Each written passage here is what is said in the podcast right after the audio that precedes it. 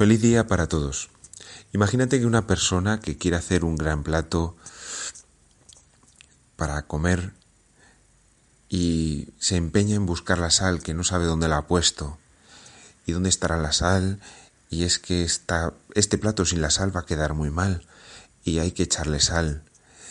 La sal que está ahí pero la persona que está cocinando no la está viendo se da cuenta de lo importante que es porque le está buscando, el cocinero le está buscando con ansia, porque si no el plato va a quedar soso y va a quedar malo. Así que la sal comienza a darse importancia. Fíjate qué importante soy. Esta comida sin mí no va a estar tan rica, no va a estar tan sabrosa. Y comienza a crecerse comienza a pensar que, que es importante. Y claro que es importante. Y entonces piensa que se tiene que hacer notar.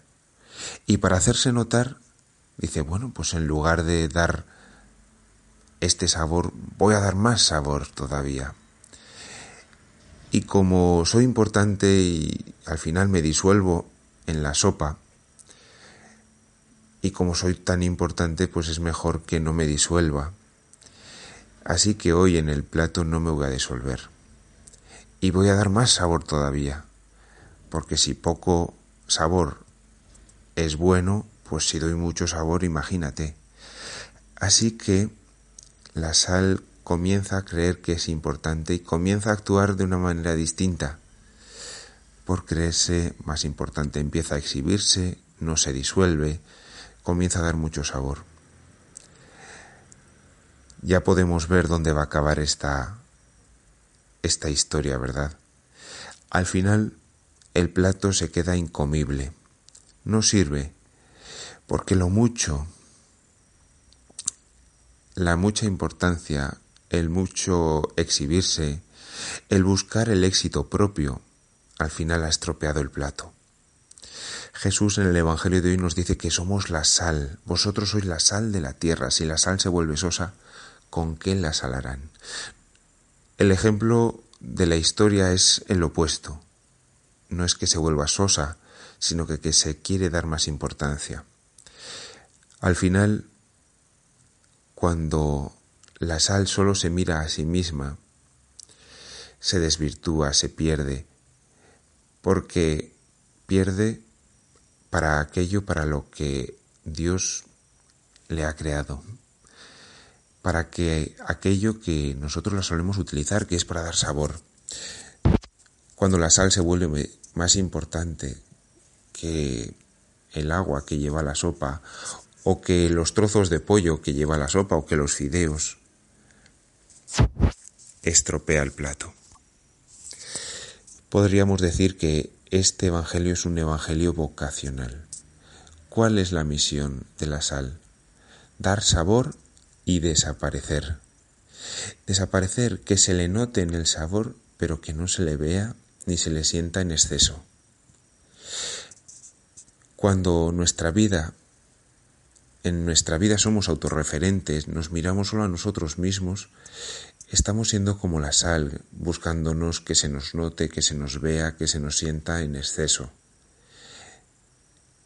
Sin embargo, la vida de la sal es para los demás, es para los otros, no es para sí misma, sino es para servir, para servir a los platos. Jesús en este Evangelio nos pone este ejemplo porque nuestra vida, además dice vosotros, nos lo dice en plural, no dice tú eres la sal, sino vosotros. Por tanto, nuestra vida en primer lugar es para los demás, para servir. Tenemos una vocación. Tenemos una misión en este mundo, en esta vida. Y nuestra felicidad, la felicidad de los que tenemos alrededor, el llevar a cabo la misión en la iglesia y en la sociedad va a depender de que nosotros busquemos servir el gozo enorme que hay, la satisfacción de servir a los demás, la plenitud va a depender de no buscarnos a nosotros mismos. Y en segundo lugar, desaparecer. No buscar el resaltar. Jesús estuvo durante 30 años escondido prácticamente en Nazaret. Servir, ayudar, crear reino y desaparecer. San Pablo en otro momento va a decir que somos cuerpo y una mano no es más importante que un ojo, ni un ojo es más importante que pues, el hígado.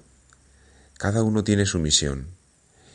Si cada uno se buscara a sí mismo y el corazón dijera yo soy más importante porque yo bombeo la sangre, el estómago dijera, bueno, pues si tú eres más importante, entonces yo no voy a hacer la digestión. Y si los pulmones dijeran, pues yo no voy a respirar, porque como ya está el corazón, la persona se moriría. Que para que el cuerpo funcione, todos tienen que cumplir su misión de igual manera. Nos podemos preguntar en este día, ¿cuál es mi misión? ¿De qué manera estoy llamado yo a, dar sabor en esta vida, en este mundo, en esta sociedad? ¿Qué me pide el Señor? ¿Cómo me pide el Señor que dé sabor? ¿Cuál es esa vocación a la que el Señor me llama? Ha estado con vosotros Jesús Echeverz desde la parroquia Santa María de Ermitagaña